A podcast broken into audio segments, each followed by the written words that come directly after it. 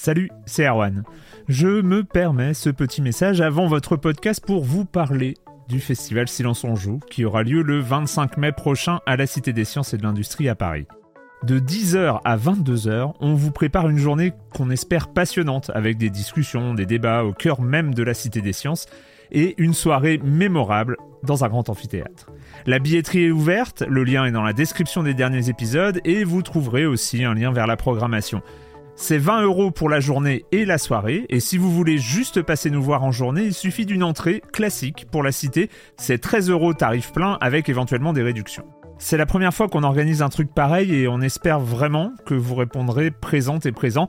En tout cas, nous, on a très envie de vous croiser de rencontrer celles et ceux qui nous écoutent chaque semaine.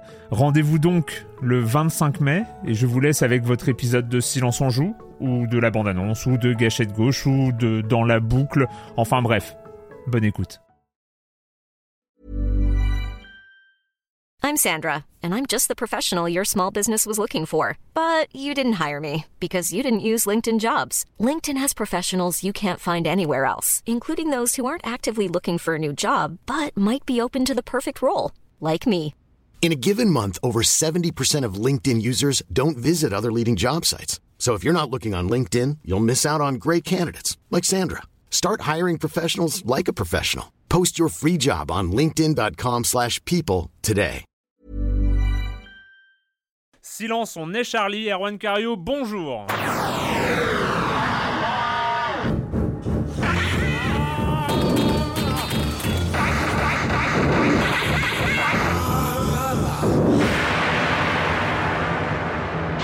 Au programme cette semaine, on va parler de Mini Metro The Talos Principle et on finira avec Captain Toad Treasure, euh, Treasure Tracker. Voilà, on a cherché le nom avant l'émission.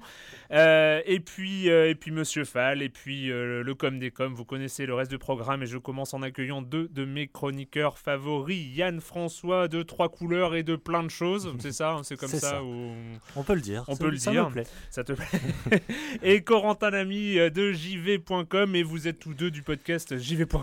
Non, perdu. Ah Ils ont pas encore on racheté. y C'est les- pense, on y pense. c'est le seul magazine qui n'a pas été racheté encore par JV. De JV, JV, le magazine. Oui, pardon, je sais, je sais pas d'où c'est sorti. Je, je, je suis pas absolument peut-être une prémonition. Je, Ouais. je- je suis confus. Euh, et vous êtes tous deux euh, membres, euh, membres de- du podcast ZQSD, bien sûr qu'on ne, ne- qu'on ne cite pas assez, qu'on citera toujours. euh, voilà. Euh, un, un podcast ami, voisin, tout ça. De, voisin d'iTunes, enfin voilà. Bon. Je- cette intro est beaucoup trop longue. Euh, et, puis, et puis voilà, je voulais juste préciser avant de commencer cette émission, on est euh, ici même donc, dans le studio de Libération, on est quatre étages pile en dessous de, la, de, de là où se, se construit, s'écrit, se dessine Charlie Hebdo. Euh, ça a été une question, hein, euh, une question de savoir est-ce qu'on recommençait cette semaine Silence on joue? On est, on s'est tous posé la question de quand, est-ce qu'on peut commencer à reparler euh, de choses qui semblent, qui semblent ces jours-ci très futiles. Et puis, bah voilà, on s'est dit que retarder, enfin, on se poserait de toute façon toujours cette question. On se la reposerait la semaine prochaine et tout ça. autant, autant reprendre, autant reprendre les choses. Euh, le, le plus vite possible. Euh, ça ne nous empêche pas de, euh, de beaucoup penser. en- J'ai l'air, j'ai l'impression d'être bête en, en disant ça, mais de beaucoup penser aux gens, aux gens qui sont partis, aux gens disparus, et puis à toute leur famille et leurs amis. Voilà. Mais et puis, bah, ça va être à toi de commencer, Yann, Oui. à, Alors, repartir, ça, à reparler des de choses un peu plus futiles. Donc avec, avec Nintendo. Oui, Nintendo, euh, donc euh, qui, euh, bon, généralement avec les approches de Noël, se porte euh, assez bien puisque euh, avec les sorties euh, groupées de Mario Kart et de euh, Smash Bros, voilà, Mm. ça a été un très bon Noël. Même en France, il y a eu une espèce de, de- de rebond comme ça où elle s'est vendue, on en est à 500 000 exemplaires. De mais la Wii U. ouais. de la Wii U, pardon. Mais quand bien même, il y a eu une, une actu un peu triste euh, pour euh, quand même un pays, euh, un pays assez immense qui est le, Brésil, puisque l'éditeur a annoncé que voilà, très prochainement, il ne vendrait plus de produits, donc ni consoles ni jeux, sur le territoire brésilien. Alors, il y a, y y beaucoup de, de causes à, à cela, et notamment le fait que euh, le Brésil a une politique assez particulière en, en- en matière de, de- de- de loisirs et divertissement, puisque les jeux vidéo sont euh, fiscalement considérés dans la même niche que les jeux d'argent. Donc, ils sont, Ah oui, quand même. ouais, et ils sont extrêmement taxés, c'est-à-dire à hauteur de 120% sur les, im- les importations. Euh, c'est une loi qui peut être contournée par les éditeurs s'ils jamais ils décident d'implanter des, des usines euh, voilà, de construction euh, pour employer la, la main-d'œuvre locale. À ce moment-là, ils ne sont pas taxés. Hmm. C'est euh, ce qu'avait fait euh, notamment Microsoft à l'époque de la 360 et ce qui a permis un peu de, de prendre le marché euh, puisque la console était beaucoup moins chère. Mais Même dans les années. Je, je t'interromps trois secondes, juste dans, même dans les années 80-90, il y avait tout un. plein plein de consoles très curieuses qui existaient qu'au Brésil parce que c'était Ouais. en fait des versions brésiliennes de consoles qui étaient fabriquées. euh, qui étaient fabriquées sur place et qui étaient en fait des versions un peu pirates, Ouais. enfin pas pirates mais locales on va dire, de- des Et- consoles qu'on connaît chez nous. Absolument. Et le... j'ai découvert ça, c'est que le Brésil était aussi une espèce de, de bastion euh, de cette guerre qu'il y a eu euh, dans les années 90 entre Nintendo et Sega.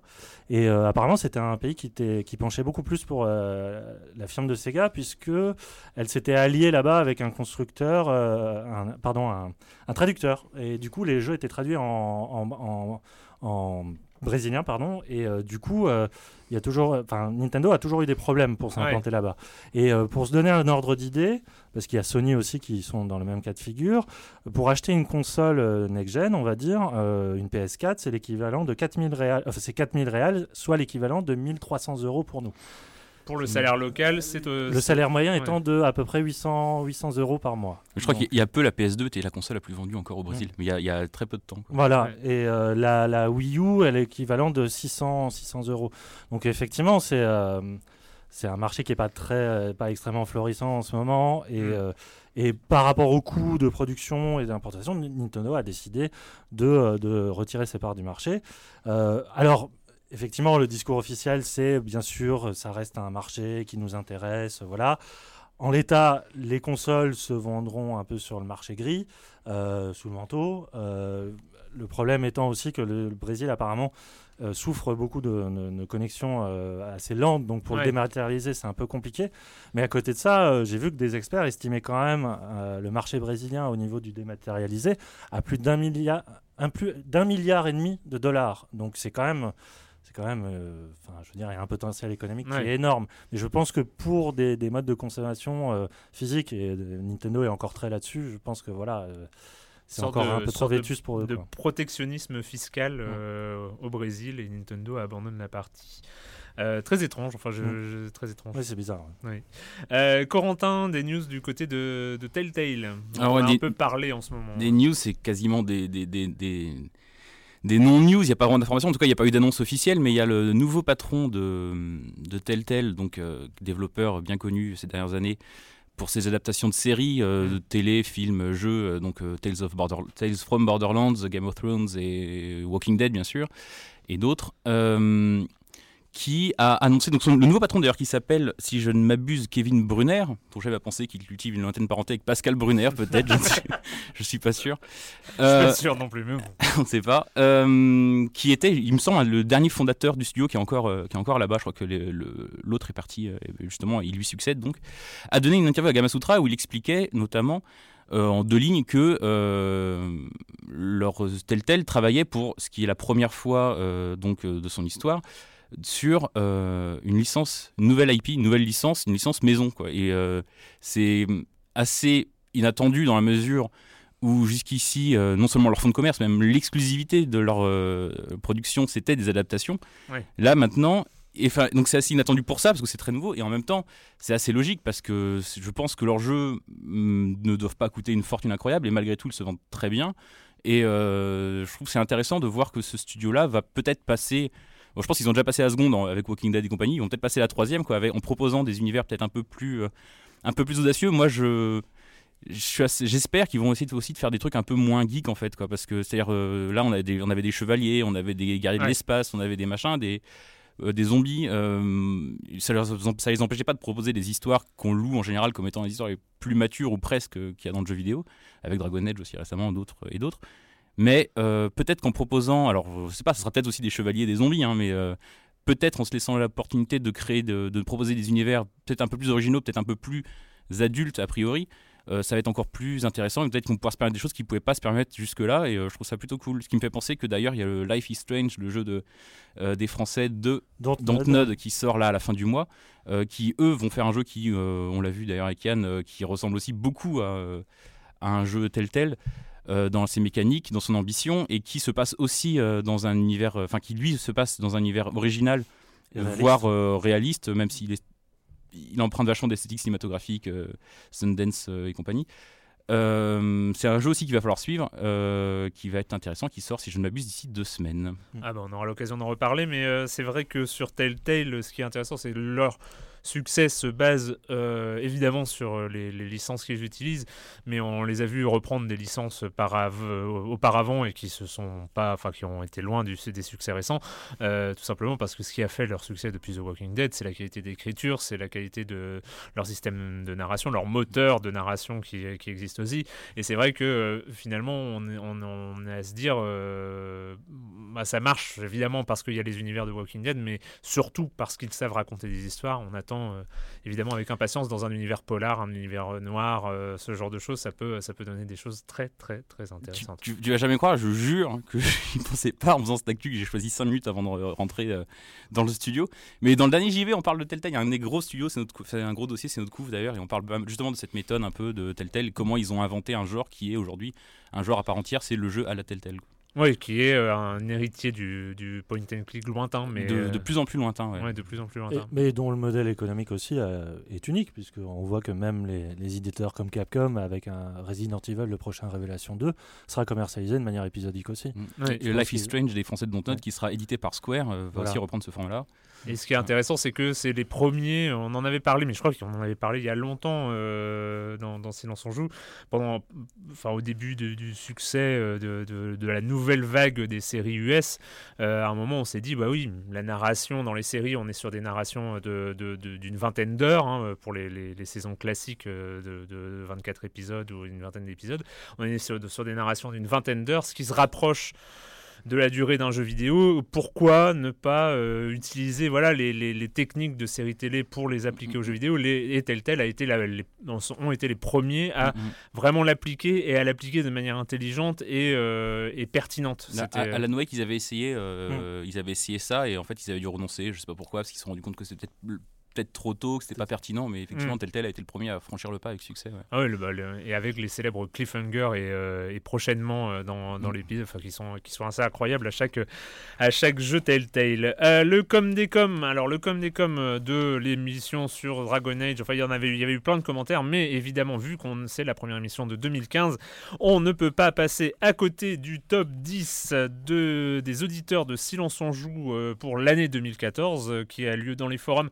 Alors, cette année, mea culpa, euh, c'est de ma faute. Je ne l'ai pas annoncé, ou très peu, non, je ne l'ai pas du tout annoncé dans, les, dans, dans Silence en Joue. Alors il faut dire que la fin d'année a été un peu, un peu tumultueuse pour, euh, pour ce podcast. Euh, donc je n'ai pas annoncé, donc il y a eu moins de votes que les éditions passées. Mais voilà, on est arrivé quand même à un certain nombre de, un certain nombre de jeux. Il y a eu quand même 88 jeux cités. donc j'ai commencé par le 88e et je vais remonter. Non, je déconne. c'est euh, il y en a, euh, il y, a, 88 jeux cités, les, dernières positions étant euh, Metal Gear Solid Ground Zero et PES 2015. Pour, dans deux genres assez différents. Dans deux genres assez différents, mais voilà, juste pour citer le top 10 des auditeurs de Silence on Joue. En dixième place, nous avons Soldat Inconnu, Mémoire de la Grande Guerre. En neuvième, Shovel Knight. Vous avez le droit de commenter hein, si vous voulez. Bah, c'est très bon, choix. on est, on est content. en huitième, Super Smash Bros. qui, dans d'autres classements, classement euh, arrive bien bien plus haut. Euh, mais bon, ça, on a toujours été un peu originaux euh, à Silence on joue. En septième place, on a Divinity Original Sin. C'était mon premier. C'était ton premier, bah, il est là.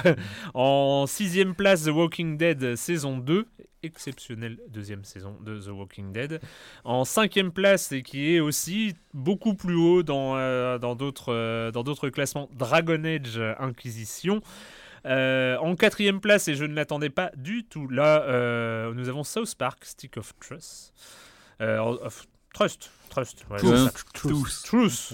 Ah voilà, Stick of Truth. Oui, le bâton de la vérité. Pardon. Euh, en troisième place, et qui là est aussi assez exceptionnel, euh, deuxième Telltale de l'année, The Wolf Among Us, adaptation de l'univers de Fable.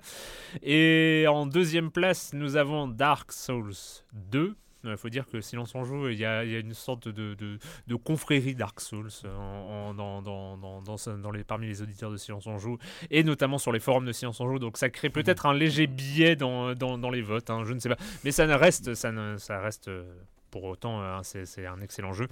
Et en première place, euh, en première place, euh, qu'est-ce que alors que vous voyez en première place, qui n'est pas encore dans le classement? Bah, moi j'ai le mien qui est pas encore en classement, mais je pense pas qu'il sera en première place. C'est quoi? Bah, moi c'est Dia- moi c'est ah, c'est le patch de février de Diablo 3 qui a complètement changé la donne et qui, fait, qui a fait de Diablo 3 un excellent jeu. D'accord, mais c'est je, ça. sais pas que c'est- ouais, je doutais. Je- euh, J'étais à 5 sur euh, PS4. Et non, il s'agit d'un free-to-play en première place. euh, Candy Crush. Saga Soda. C'est euh, bien sûr Hearthstone. euh, là Ah aussi, peut-être il y a, il y a un, un biais parce qu'il y a eu aussi, euh, un- il y a aussi une, une, une- une frange très euh, hardcore de- dont je fais partie d'ailleurs de, de Hearthstone dans les forums de Science en Joue. Voilà, euh, c'est euh, ce classement, c'est à retrouver dans le- justement dans les forums de Silence en Joue. Euh, vous passez par euh, par libération.fr pour y accéder. Euh, Il y a un lien dans tous les articles Silence en Joue euh, du site. Euh, voilà. Euh, et puis bah, c'est le moment de commencer cette année et on va prendre le métro, le mini métro de euh, Dino Pono Club ou de Polo Club ou un truc comme ça. Euh, Je, je ne sais plus. Oui, je, je. C'est- Il y, a, un dinosaure ou un diplodocus dedans, un truc comme C'est ça. ça. Euh, mini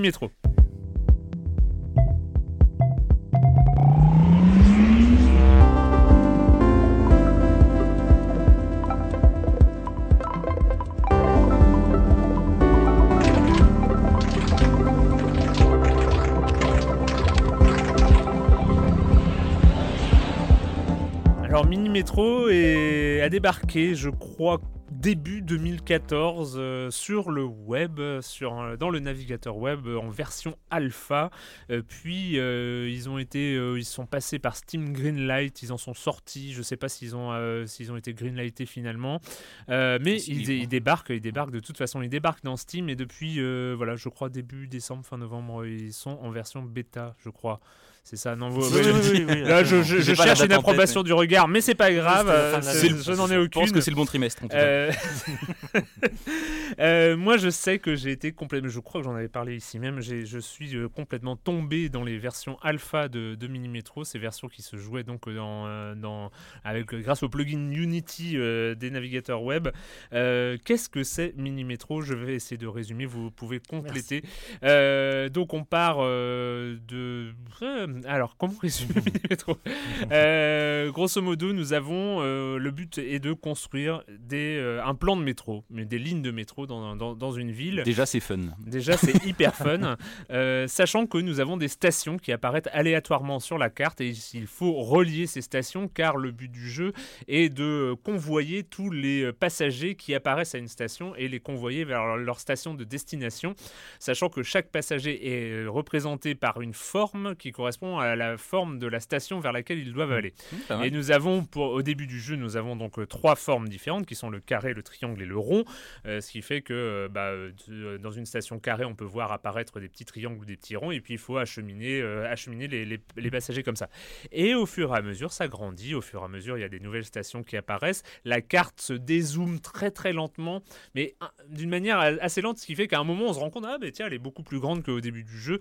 Et alors qu'on s'en on s'en rend pas compte en temps réel.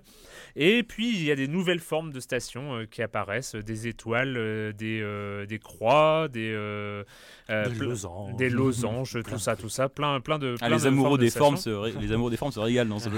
Voilà, et il y a plus, de plus en plus de trafic, et puis on n'a pas tant que ça de lignes de métro qu'on peut ouvrir. Si on avait une- un nombre infini de lignes de métro à ouvrir, ce serait un peu trop facile. Donc on a un nombre limité de lignes de métro, on a un nombre limité de locomotives dans les, ces lignes de métro, et il faut comme ça, c'est une gestion de flux.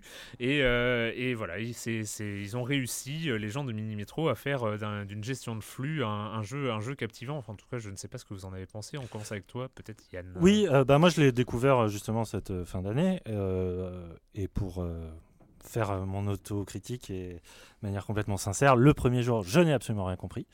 J'étais complètement paumé, je comprenais rien à ces tubes que, qui, qui envoyaient des gens, je ne voyais pas où ça menait et tout ça. Je me, je me dis, mon Dieu, je ne serai jamais maire d'une ville. euh, heureusement que je suis journaliste de jeux vidéo. Et ça va nulle part.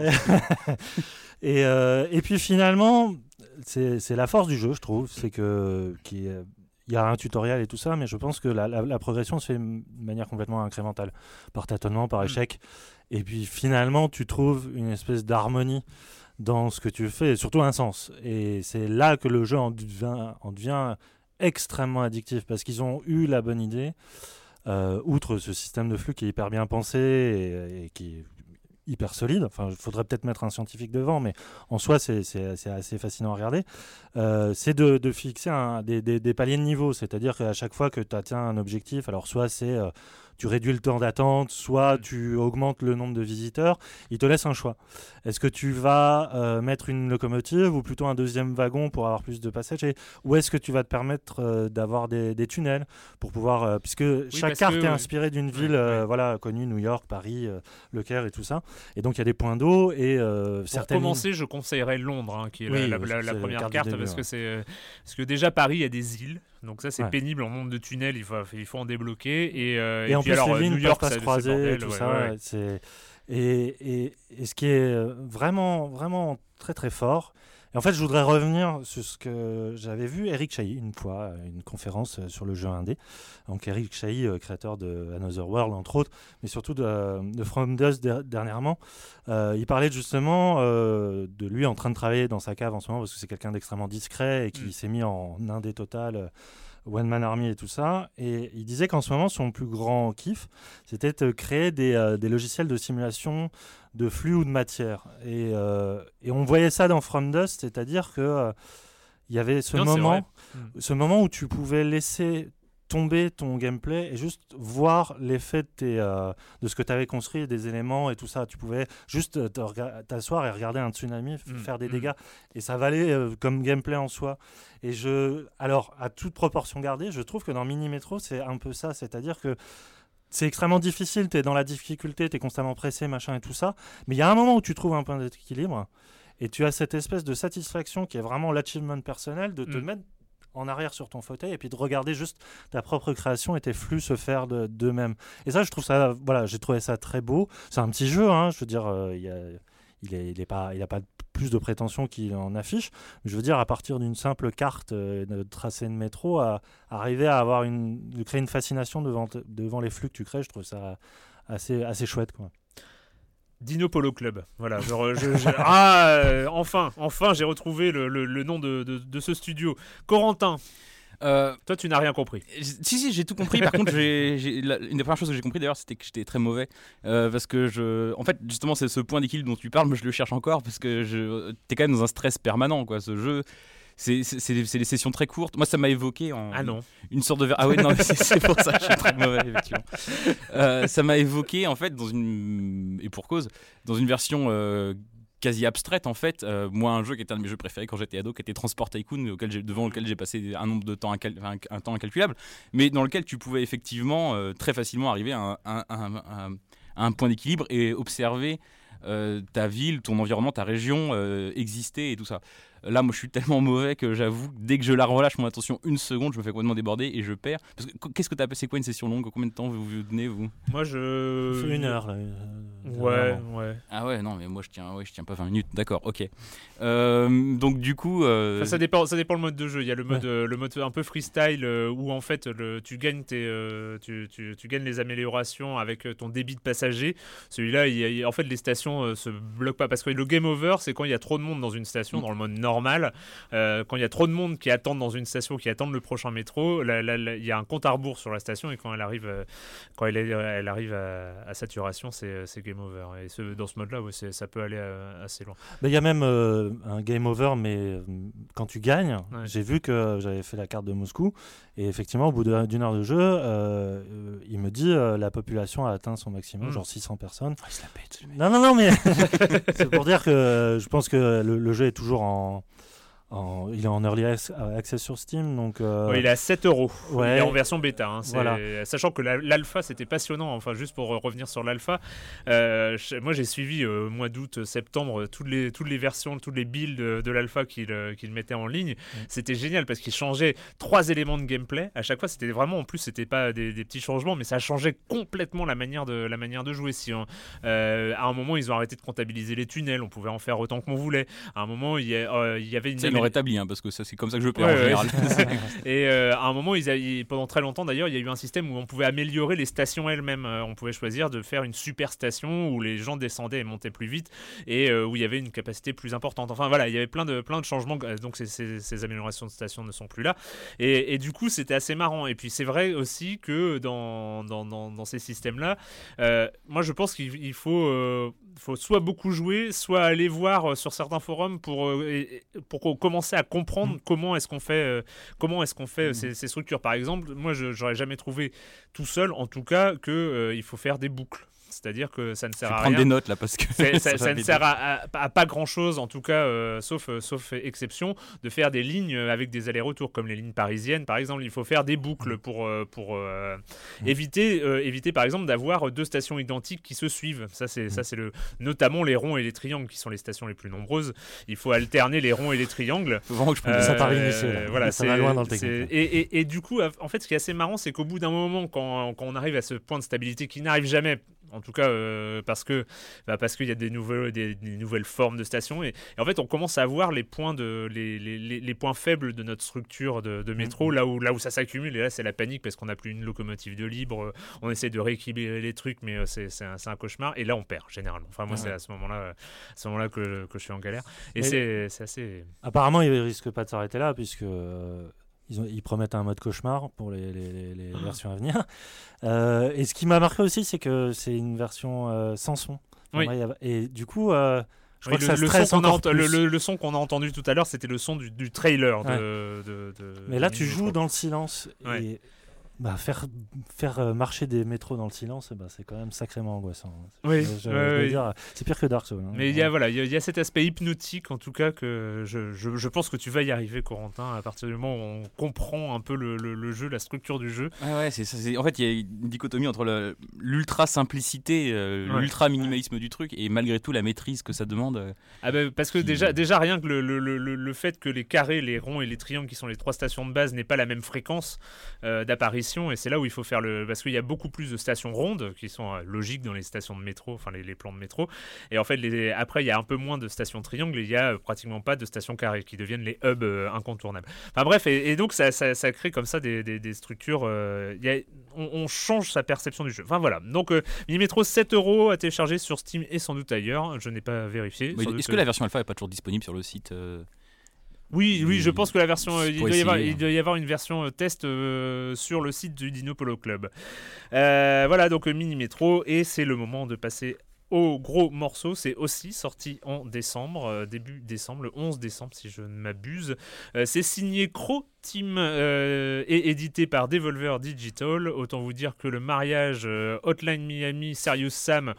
On pouvait penser que ça aurait touché à un truc un petit peu bourrin, c'est un peu l'inverse, c'est une grosse, euh, une grosse surprise. Ça a été, en tout cas pour moi, ça a été une surprise de ce mois de décembre et de ce début d'année, The Talos Principle. I wonder who will you be, our children? Will you love us for having created you? Will the world you build be like ours, or so different that today we cannot even imagine it? Step into the light, child. Is there anything that we associate more closely with intelligence than curiosity? Our mythologies are full of riddles and mysteries and divine knowledge. My child, you may go freely to all the worlds of my garden. But if the tower tempts you, Donc, be wise. On est obligé de citer Portal. Si je devais résumer The Talos Principle, c'est est-ce que vous avez joué à Portal? Hein, Ça c'est- pourrait être un c'est- exercice euh, de rhétorique, ça, de parler de ce jeu sans citer Portal. Ouais. Je- je- Ah ouais, tiens, bah raté. raté. euh, donc on est face à un puzzle game euh, narratif euh, en vue subjective genre euh, qui est euh, pratiquement créé donc par, euh, par Portal et, et Portal 2. Euh, je vais vous laisser la parole tout de suite d'ailleurs parce que je pense que vous y êtes vous, vous y êtes plongé il y a bien plus longtemps que moi et pendant plus longtemps d'ailleurs Corentin. À Lost Bah, Principle. La- T'as prise en main déjà quand ton, ton premier contact avec ce jeu. Le premier contact, bah, ça va peut-être me permettre d'évacuer quelque chose. Le premier contact, c'est euh, le contact avec le texte. Parce que donc ce jeu, il y a beaucoup de textes où passe. euh, en fait, on est. Effectivement, c'est une succession d'énigmes, mais on passe aussi beaucoup par des, des moniteurs. euh, avec, on, a, on une relation avec une sorte d'intelligence artificielle. Et donc, on se tape des murs de texte et qui sont intéressants, on y reviendra. Mais c'est, je sais pas si vous l'avez en français ou si ça a été patché entre temps, mais moi, quand je l'ai fait à sa sortie, la version française était absolument abominable. C'est peut-être le pire ou un des deux pires jeux que j'ai jamais vu au niveau traduction. Donc, c'est imbitable, il faut le passer en anglais si vous parlez anglais ou prendre votre mal en patience si, si c'est pas le cas. Donc voilà, ça, ça m'a d'abord un petit peu refroidi et je pense peut-être un peu biaisé ma vision générale du jeu, malheureusement. Euh, ensuite, euh, mon premier contact, euh, eh ben, comment dire, quand tu, dans- quand tu commences dans le jeu, tu te réveilles. Et euh, dès la première scène, je, je suis assez content de moi de l'avoir repéré. Dès la première scène, ça se réveille, tu, tu, tu, tu es allongé au sol, tu vois- c'est un FPS, donc tu vois, tu regardes vers le ciel et t'as- tu vois la main de ton personnage qui passe Ouais. devant le soleil. Et tu t'aperçois très fur- furtivement que tu es donc un androïde, parce Ouais. que ta, ta main est dépourvue de peau ou ce genre de choses, ou de chair, euh, ce genre de choses qui sert habituellement sur les mains. Et euh, Chose que tu revois ensuite dès que tu te connectes oui, à un oui. terminal. que tu, que tu- voilà, donc le, le jeu te rappelle souvent, et d'ailleurs c'est au cœur de, de l'histoire, c'est qu'en fait tu es une sorte de de- d'androïde, euh, d'IA, on ne sait pas trop, euh, qui est plongé au cœur d'un système avec un, un- une, euh, une sorte d'être euh, omniscient, omniprésent en tout cas, qui est donc, rappelez-moi le nom parce que je l'ai fait il y a deux mois, je ne sais déjà plus. Eolim. Ouais, Elohim. Elohim. Elohim Elohim. qui, euh, qui est une sorte de, bah, comme son nom l'indique assez peu finement, une sorte de dieu donc, euh, et qui te, euh, qui te propose de partir en quête de, de symboles, de sigils que tu vas aller chercher dans une succession de, euh, de, de puzzles qui sont présentés un peu comme des labyrinthes, comme une succession d'épreuves. Et donc tu d'abord tu as ce dieu voilà qui qui t'envoie assez bonhomme chercher ça. Et très vite tu tombes sur un moniteur où euh, tu essayes de te connecter et où tu tombes face à une IA qui elle à l'inverse va te dire que euh, que enfin elle va t'instiller le doute et euh, notamment te confronter en fait à ta propre conscience en te demandant est-ce que finalement tu es vraiment une intelligence artificielle ou est-ce que enfin c'est acquis que tu es que t'es que t'es un androïde mais qui va te est-ce que tu es un androïde doté de conscience? Et donc là déjà Ouais. tu te dis ok c'est un peu plus compliqué a priori que ce C'est que je pensais conscience et d'humanité. et d'humanité. Ouais. Et, euh, et, après, bah, tu pars. euh, tu- tu- en fait, ça s'organise en succession de hubs. Tu as trois gros hubs avec chacun euh, 10 ou 12 euh, plus petits hubs et à chaque fois 4-5 énigmes. Et dans lesquels tu vas. C'est des énigmes comme des salles de portal en fait, où tu vas te saisir des objets. Donc les objets de base, ce sont euh, une sorte de défracteur de lumière, comme une sorte d'objet de géomètre que tu poses au sol et qui va. euh, Non, l'objet de base, pardon, c'est pas ça. Un brouilleur de, Un brouilleur de, de, de, de, de de- barrières ou de, Ouais. de, Un de brouilleur électrique, tu, tu Ouais. le poses, tu le poses devant un, euh, comme les, équivalents un peu des tourelles dans Portal, euh, que tu vas poser devant les boules qui, qui, pa- qui patrouillent, qui, te tuent si tu les approches de trop près. Tu vas les poser devant les portails pour les fermer et, euh, peu à peu tu vas débloquer de nouveaux objets. Donc ce défracteur de lumière qui permet, un peu comme les portails, les cubes transparents dans Portal, de, de relier des différents, euh, différents interrupteurs. Euh, tu as des plaques que tu vas porter au-dessus de ta tête pour poser des objets ou ce genre de choses. Tu as des, des, des sortes de choses qui te permettre de voyager dans le temps pour dédoubler, ouais. faire de la coopération avec toi-même. Et euh, bah, tant que j'en suis à parler de ces objets-là, moi, c'est pour moi la grosse différence avec Portal, c'est que dans Portal, tu es au centre. C'est pas toujours aussi simple, mais euh, souvent tu es au, euh, au centre du dispositif avec ton portail et tu vas regarder, tu vas étudier en tournant partout, en regardant autour de toi ce que tu vas pouvoir faire en, en ouvrant un portail à gauche, un portail à droite et en essayant de faire passer un, objet entre les deux. Enfin, tu es finalement assez peu actif. Enfin, c'est ton flingue qui est vraiment là, ton, enfin, ton, Ouais, ton ouais. portal gun qui est là pour toi. Euh, là, c'est vraiment un jeu de, de, déménageur en fait. Tu passes ton temps à bouger des objets, à les mettre tel objet à un tel endroit. Tu fais beaucoup, beaucoup d'allers-retours. Et euh, la gestion de l'espace est euh, vraiment très différente. La gestion du rythme aussi est très, très différente d'un portal. Mais alors, après, je ne saurais pas te dire si c'est mieux ou moins bien. Je sais que toi, Yann, tu en avais, on avait parlé là-dessus. à une époque, tu aurais peut-être un point de vue là-dessus, je sais pas non plus. Mais en tout cas, ce qui m'a, c'est pas ça qui m'a vraiment le plus gêné dans ce jeu. Si ce qui m'a le plus embêté, en tout cas, la, la gestion des énigmes, et de la part de Croteam, a priori, c'est extrêmement surprenant. Les énigmes sont globalement de très bonne qualité, à deux ou trois exceptions près, où tu as l'impression qu'en forçant un peu, ça peut passer et tout ça, et on sent que c'est un peu moins bien pensé. La gestion des énigmes, les, les énigmes sont vraiment très très bien, et d'ailleurs, je crois qu'ils ont travaillé en amont. euh, ils parlaient d'une intelligence artificielle qu'ils avaient mis au point et qui testait euh, 150 000 possibilités à la seconde pour justement essayer de Mm. voir ce qui était faisable ou pas faisable. Ils ont été très fiers chez Croteam pour une fois qu'ils développaient autre chose qu'un FPS, euh, qu'une gestion des balles, ils étaient contents. Et euh, en revanche, moi, ce qui m'a un peu plus embêté, c'est que cette fameuse histoire euh, qui- est euh, extrêmement euh, à laquelle on confronte dès le début du jeu et qui est assez ambitieuse quand même. On te parle de, on te parle de conscience, de ce qui fait un être humain. Ils ont notamment fait appel aux scénaristes de euh, Faster Than Light hein, pour, euh, pour, euh, pour écrire euh, Ouais. leur, leur truc. C'est assez marrant parce que l'histoire, c'est en, en développant Serious Sam 4, si je ne m'abuse. Ils avaient- il- Ouais, vas-y. il est sorti ou pas, Serious Sam 4 Oui, euh, non, 3. Voilà, oui, donc c'est pour développer le 4. En fait, ils ont, ils ont fait un système d'énigmes, ils ont décidé d'en faire, d'en faire un jeu à, à- à- à proprement dit. Et c'est là où ils ont fait appel à des scénaristes euh, de la scène indé, euh, notamment celui de FTL, pour, euh, pour développer tout l'univers. Mhm. Voilà. Bref, je t'ai Et, et- et- donc, on, te, on te pose beaucoup de, de- de- de questions comme ça, de, assez, euh, assez intelligentes, j'ai envie de dire, même si c'est une intelligence qui, je trouve, que moi, je trouve un peu très appliquée. quoi. C'est-à-dire que pour Croteam, ce qui doit symboliser l'intelligence, c'est euh, c'est les pyramides de Khéops, c'est la, Grèce an- c'est la, la Grèce ancienne, c'est le. C'est. c'est- Je vois Yann pas content à côté. c'est des. Pour moi, c'est un peu scolaire, c'est un peu lisse. C'est une sorte. On sent que c'est des gens qui, pour qui. euh, qui ont vu ça au lycée, ils ont dit tiens ça c'est intelligent, on va le mettre dans un jeu vidéo. C'est parfois c'est un truc qui me qui m'a un petit peu embêté avec ce jeu. Mais euh, cette, ce- cette sorte d'univers pseudo-intelligent, euh, je trouve que le, le gros drame de ce jeu, c'est que, à l'exception d'une scène finale qui, est, qui aurait dû être en fait l'essentiel du jeu et qui ressemble plus à ce qu'est véritablement Portal, tu es en fait, euh, comment dire, la narration et la construction des énigmes ne se croisent absolument jamais quoi dans ce jeu. C'est-à-dire que tu as vraiment, c'est une question de mécanique puis de philosophie, mécanique, philosophie, mécanique, philosophie, et la narration ne passe jamais par les mécaniques de jeu, ne passe jamais, autant le Portal Gun c'est à la fois un outil et quasiment la raison d'être en fait du jeu, notamment dans Portal 2. Euh, là, ces, outils-là, ils sont complètement euh, génériques et euh, tout le scénario, quand bien même il aurait été développé par le monsieur de FTL, euh, il aurait pu prendre place dans n'importe quel autre jeu en fait. Et c'est Mm. que je trouve qu'il y, a- il y a une vraie. Je vais réutiliser le mot dichotomie parce que j'ai bien aimé la première fois. Il y a une vraie dichotomie. Encore une fois, entre le, le- le- le gameplay et, le, et la narration. Et ça, euh, je trouve que ça montre quand même que n'est pas, malgré tout, Valve, et en tout cas n'est pas euh, Portal euh, qui veut. Waouh! Non, non, mais c'est bien. C'était, c'est, non, non, non, c'est bien. Et d'ailleurs, euh, tu- Yann, tu étais prise à partie euh, en plein milieu de, de- Oui, oui. du, du Oui, parce passage. qu'on a un peu euh, croisé le fer euh, dans une émission précédente. Mais je n'avais pas encore fini le jeu. Depuis, je l'ai fini. Et je suis encore moins d'accord avec toi. Enfin, si, je suis d'accord avec toi sur le, le- le problème de traduction, parce que ça, c'est tellement évident euh, qu'ils ont recouru à Google Trad ou quelque chose comme ça, parce que vraiment, ça fait du, du, du plaqué, quoi, de, de traduction brute. Ils ont rajouté des fautes. C'est du Google Et en Trad plus, ils ont rajouté des fautes.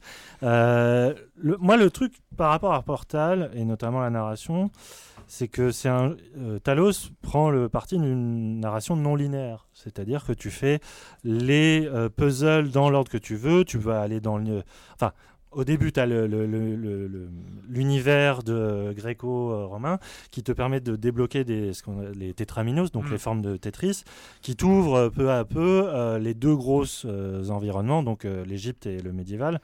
Et du coup, tu, tu- à un moment, tu peux faire ta soupe. C'est-à-dire que tu bloques sur un, un puzzle, tu, tu peux le laisser tomber, c'est pas grave. Euh, tu peux aller en faire un autre. Portal était sur un mode linéaire. Donc, oui, elle était géniale, l'histoire, mais heureusement, parce que tu la subissais. Tu étais au cœur d'un truc, tu étais vraiment sur un tapis roulant. Alors que, effectivement, Talos, voilà, choisit un peu cette narration ouverte, donc forcément, c'est beaucoup plus difficile de s'investir dedans. Et euh, comme tu dis, c'est pas dans le puzzle qu'on te raconte une histoire, c'est en récompense. Le, le- les fameux terminaux qui sont en périphérie des, des salles puzzle euh, t'interpellent et commencent à euh, disserter avec toi, à te poser des questions euh, et à te vraiment à te pousser euh, même dans des retranchements, c'est-à-dire qu'ils te posent des questions. Tu as une sorte de questionnaire à choix multiples. Euh, au bout d'un moment, tu réponds un peu au hasard et puis tu te rends compte que bah, c'est des questions sur la liberté, sur la bioéthique, sur la conscience, sur un machin. Puis ça te parle quand même. T'as des, puis- t'as des QCM comme ça euh, assez, euh, assez étonnants. euh, et puis après, tu as les résultats pour savoir est-ce que Voilà. est-ce que c'est logique ce que tu as dit. euh. Non, Ouais, c'est et, puis, ta- Ouais. et puis après, Et il t'interroge encore euh, le Ouais, jeu par rapport à tes te- décisions. Il te pousse quand même assez loin. Il y vois, y a des moments où c'est bien fait, effectivement. Et euh, je me disais, mais euh, Moi, j'ai j'ai eu une réponse maximiser le bien-être et la liberté sont incompatibles, par exemple. Non, mais le truc, c'est que chaque année, euh, depuis qu'on a passé le bac, donc ça fait une certaine distance pour chacun d'entre deux nous, euh, on, écoute, on entend euh, les sujets euh, passer et on se dit, bon, oh là là, je sais pas ce que je pourrais dire. Et moi, je me souviens de mes, mes cours de philo. Qui, j'ai, Ah ouais Je me souviens Ouais. surtout que j'avais ce manque d'interaction avec un avec le réel, avec Mm. des fois avec la vie. C'est-à-dire que c'était très beau, ce que me disait un prof, dans la théorie, dans l'abstrait, machin et tout ça, mais que ça manquait de champ d'appli- d'application. Après, Mm. euh, tout dépend du, du- du talent du prof. Et je trouve que là, eh ben, il y a un jeu vidéo qui trouve un champ du réel qui est quand même assez, euh, qui est là devant moi, qui est qui est euh, comment dire euh, qui est présent, qui est vivant et qui me permet de poser des questions que je m'étais pas forcément joué en jouant à un jeu d'énigmes.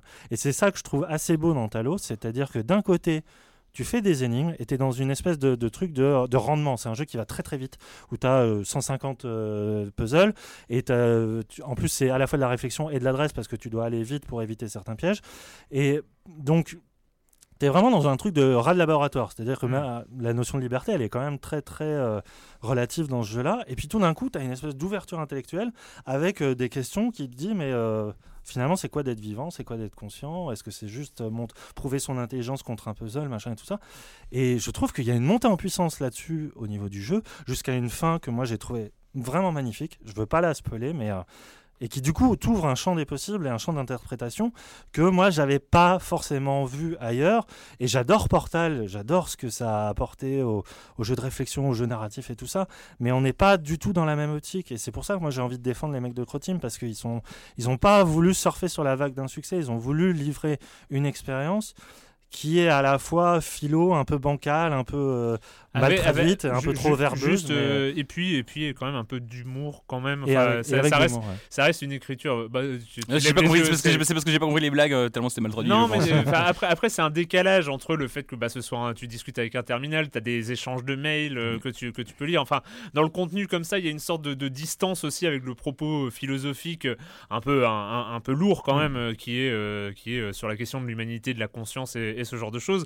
Et il- reste qu'on est avec euh, toujours un peu avec ces trucs d'anticipation où le- les, les- des, des acteurs euh, euh, comme ça échangent et puis il y a, y y des petites traces d'humour. On n'est pas quand même dans le, dans, dans le truc euh, un peu grave, euh, prise de tête et tout ça. Ouais, je trouve que ça se prenait assez au sérieux quand même. Quoi. On sent que les mecs, ils, ont, ils, sont, euh, ils sont contents de délivrer un message. On sent qu'ils ont, ils ont été. Ils, ils ont eu tellement marre d'être pris pour des gros bourrins qu'ils étaient assez contents quand même de délivrer un message un peu comme ça. Quoi. J'ai trouvé. Bah, moi.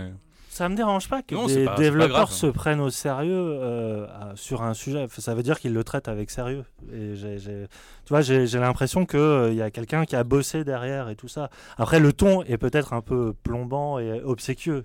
C'est peut-être ça le truc, mais euh, je trouve qu'en tout cas, la façon dont ils ont apporté leurs questions, euh, leur, euh, dialect- leur façon de dialectique et tout ça, les problématiques qu'ils soulèvent, je trouve ça assez fin. Quoi. C'est... Alors oui, il y a ce côté euh, du texte. C'est vraiment... En plus, c'est en langage MS-DOS, Ouais. donc il y, a, il y a ce côté un peu...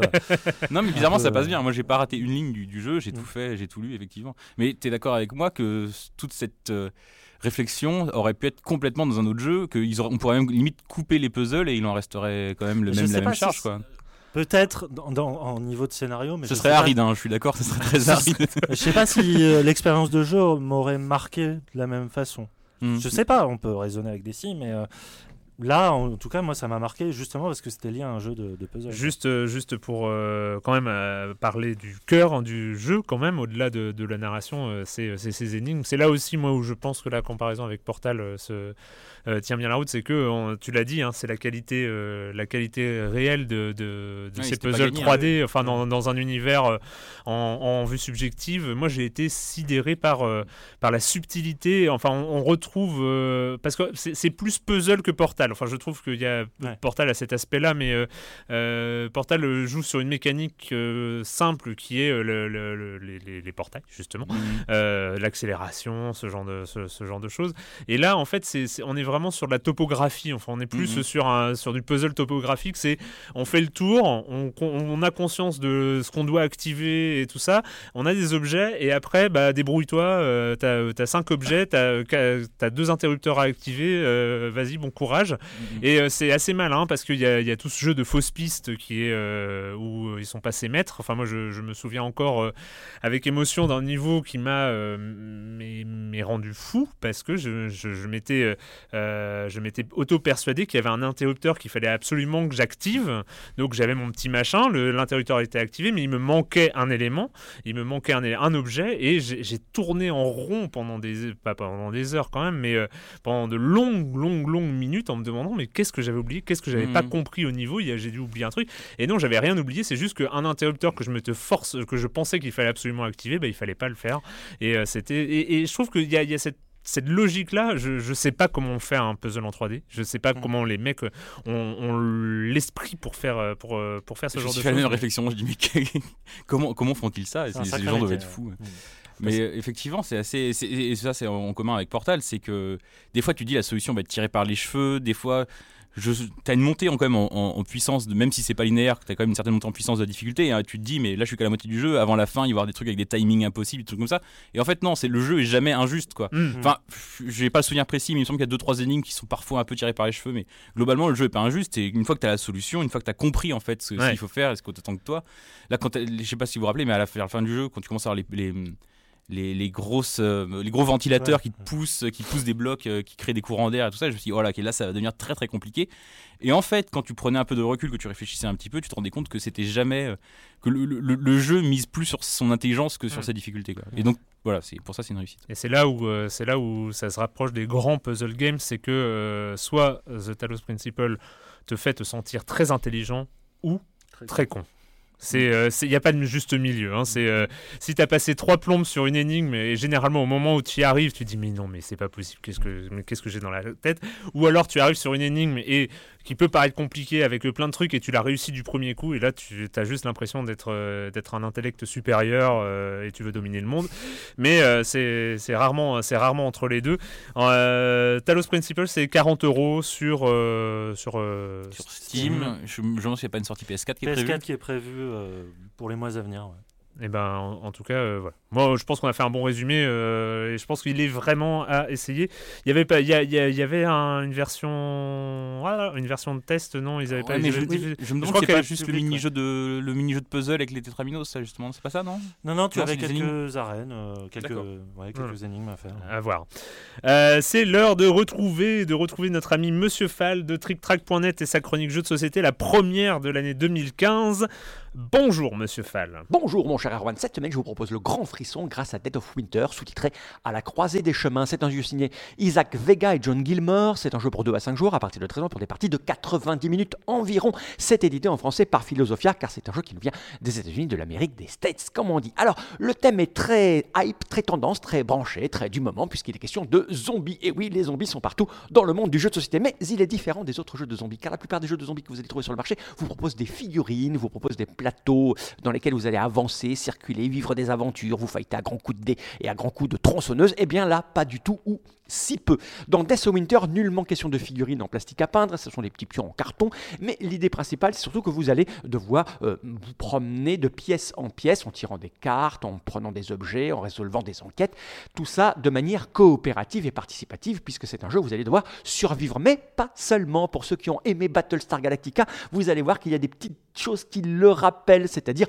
de la fourberie et du vice. Car dans Death of Winter, vous allez avoir un objectif commun qui va être de survivre, mais chaque joueur va avoir son propre objectif qu'il va devoir atteindre de manière plus ou moins secrète. C'est-à-dire qu'à la fin de la partie, vous allez tous gagner, mais si en plus vous avez fait de votre objectif secret euh, que vous aviez vous seul, vous allez gagner un peu plus que les autres. Et là où il y a du vice encore plus, c'est que vous allez pouvoir jouer avec des traîtres. Et oui, pendant la partie, il peut y avoir un deux traîtres peut-être pour compliquer les choses et euh, les joueurs qui sont traîtres vont devoir tout faire capoter, que tout le monde meure, que personne ne réussisse la mission principale. Et si c'est le cas, c'est eux qui ont gagné. C'est du vice, c'est très bien fait, c'est très plaisant. La preuve, il a rencontré son public. Tous les joueurs qui ont joué à Death of Winter ont trouvé ça absolument excellent et agréable. Le thème est fort. On est loin du jeu de dés et du jeu de figurines avec du combat. C'est peut-être pour ça aussi que ça plaît beaucoup. C'est très très fun. Les parties sont très renouvelées puisque à la croisée des chemins, c'est un paquet de cartes que vous allez retourner. À chaque fois, il y a un petit côté roleplay. Vous lisez ce qu'il y a sur la carte et vont se déclencher des événements. Vous allez fouiller des pièces. Enfin bref, le truc de survie classique, c'est absolument excellent. Death of Winter,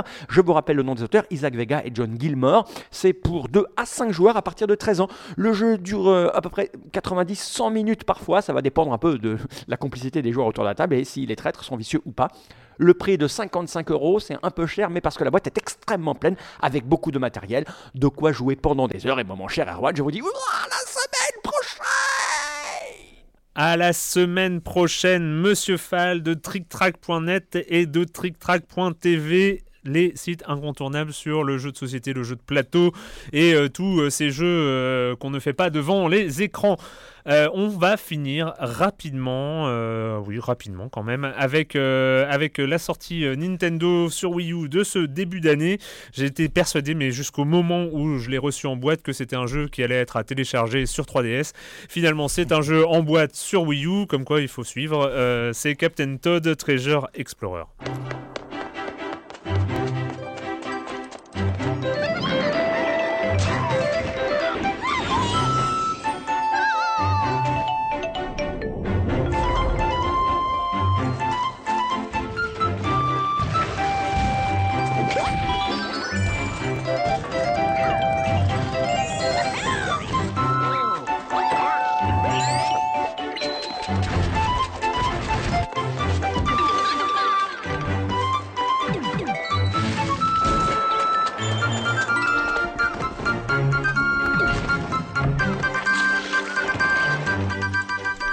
Ça m'apprendra à noter des faux noms de jeux sur ma feuille. euh, Un piège.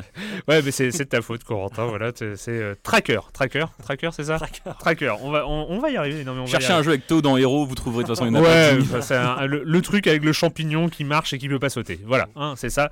Euh, on avait vu, euh, on avait vu euh, Captain, enfin le, le- le personnage de Toad euh, dans des puzzle games sur euh, 3D World. Donc euh, sur, c'est ça, hein, Super Mario 3D World. Ouais. sur Mario 3D World sur, euh, Wii U. sur Wii U. Je vais y arriver, je, je- je vais y arriver, je vais y arriver. Euh, et là, on reprend exactement le même système, c'est-à-dire qu'on a ce petit monsieur champignon, ce petit Todd euh, qui euh, doit récupérer une étoile, je ne me- si je ne m'abuse, Entre autres. entre autres, et arriver à la fin d'un niveau sans avoir la capacité de sauter. Il faut faire tourner le décor pour trouver les moyens, les passages pour y arriver. Je commence par toi, Yann. Que penses-tu de ce jeu? Eh bien, euh, j'a- j'avais déjà trouvé euh, en tant que mode parallèle de, de ma- 3D World que le concept était euh, extrêmement fin, puisque effectivement, tu as, enfin, éternel second couteau, Todd, voilà, qui a toujours été un peu dans dans, Dans l'ombre. mal aimé, ouais. euh, le- enfin, la- Dans l'ombre du charisme caution, sauvage de Mario. voilà la caution kawaii euh, de, de Nintendo et qui là euh, effectivement a le droit à son propre jeu bon même s'il est hérité Toujours le dernier choisi à Mario Kart. Ah, toujours Euh, toujours. Alors Tu que vois, bon, il a un le, bon le mec, boost, hein, ouais, ouais, euh, ouais, ouais, mais bon, tu veux pas quoi, tu veux pas jouer à champignon, c'est ridicule. Et, euh, et je, je trouvais le, le concept vraiment bien parce qu'effectivement, euh, c'était plus, euh, c'était moins le déplacement du personnage qui comptait que euh, ton, ton propre regard dessus. C'est-à-dire Mm. que ça mélange à la fois les- le, le jeu euh, ben, de, de labyrinthe, un peu d'infiltration parce que euh, ne pouvant se défendre, il est souvent obligé de passer autour euh, des ennemis. Euh, ça marche comme Mario, il, il peut se faire toucher une fois, rapetissir et il meurt au bout de la deuxième et il récupère des Mm. champignons, bien sûr.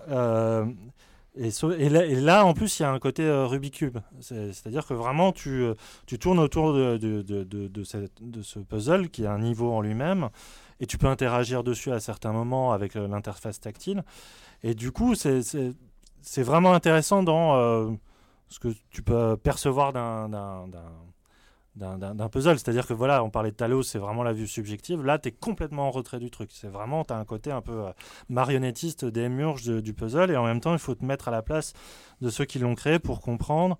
Parce que c'est des niveaux gruyères qui sont creusés euh, un peu. euh, n'importe comment et toi tu dois des fois tu peux perdre ton personnage de vue donc faut vraiment trouver le bon angle et tout ça et le jeu fonctionne très bien là-dessus vraiment chaque euh, niveau qui reprend toutes les thématiques Mm. de Mario habituelles euh, trouve ce- ce- cette micro idée de gameplay et, euh, et qui finalement te, te- te pousse à, au même refrain qu'on a à chaque fois devant un jeu Nintendo c'est euh, cette espèce de philosophie de, unique qu'a euh, ce développe, cet éditeur de, de conjuguer à la fois cette accessibilité tout public, ce- cette naïveté tr- extrêmement trompeuse et en même temps ce, ce- ce goût pour l'innovation, non pas à chaque jeu mais à chaque niveau. C'est ça, c'est- on revient bah, de- depuis Mario. euh, Voilà, Ouais. c'est cette, c'est cette capacité à te surprendre de niveau en niveau, à changer euh, euh, de logique, à changer de- d'éléments de, gameplay euh, de, de niveau en niveau. Et c'est ce qu'on retrouve euh, chez Captain Todd Corentin.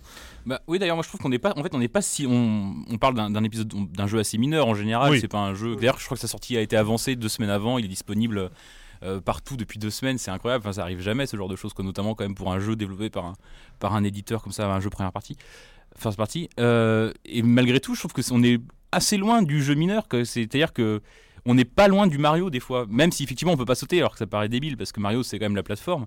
Mais euh, entre l'univers, l'inventivité qui est toujours renouvelée, il y a, si j'en crois, je l'ai pas fini, si j'en crois la boîte, il y a 70 niveaux. On va croire à la boîte. on va croire la boîte.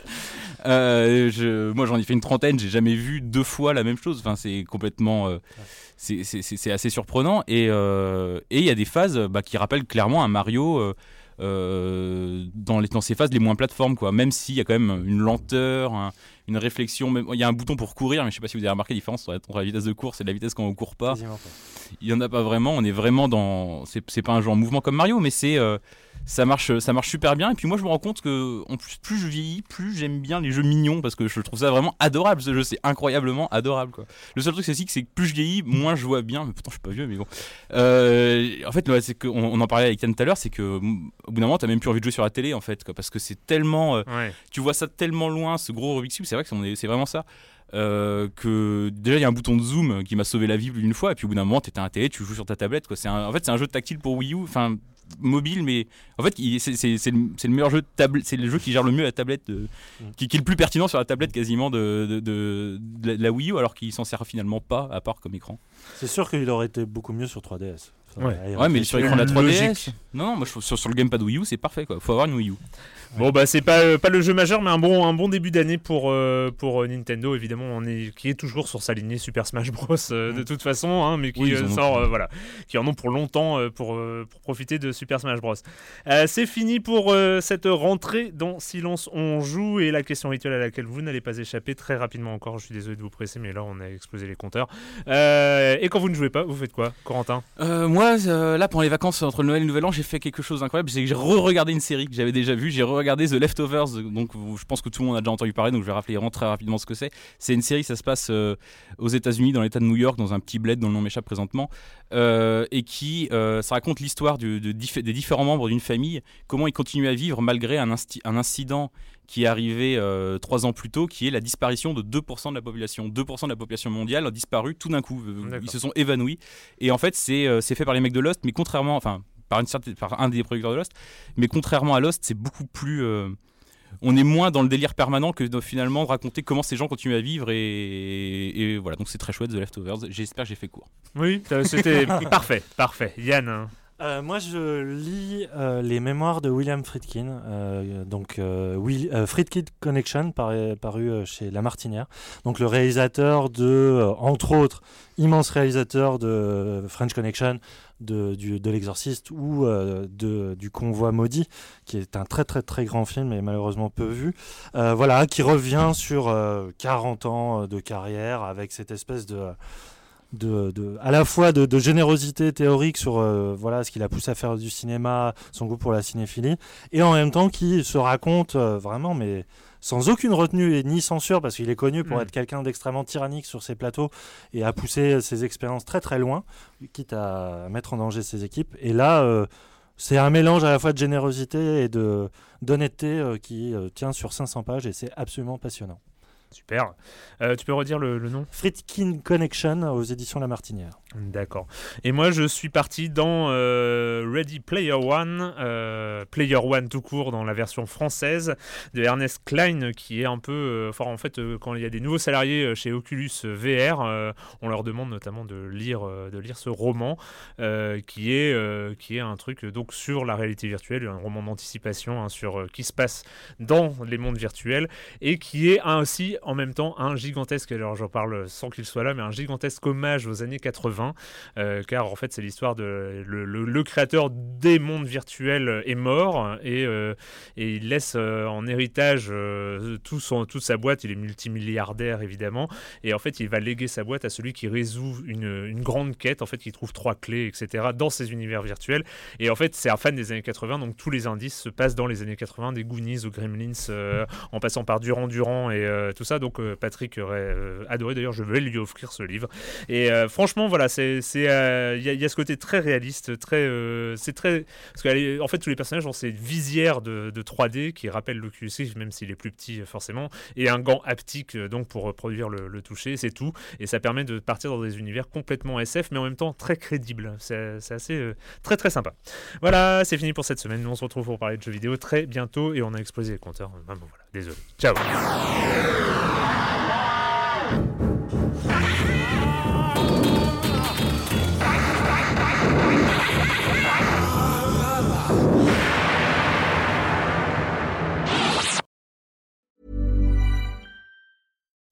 When you make decisions for your company, you look for the no brainers. If you have a lot of mailing to do, stamps.com is the ultimate no brainer. Use the stamps.com mobile app to mail everything you need to keep your business running with up to 89% off USPS and UPS. Make the same no brainer decision as over 1 million other businesses with stamps.com. Use code PROGRAM for a special offer. That's stamps.com code PROGRAM.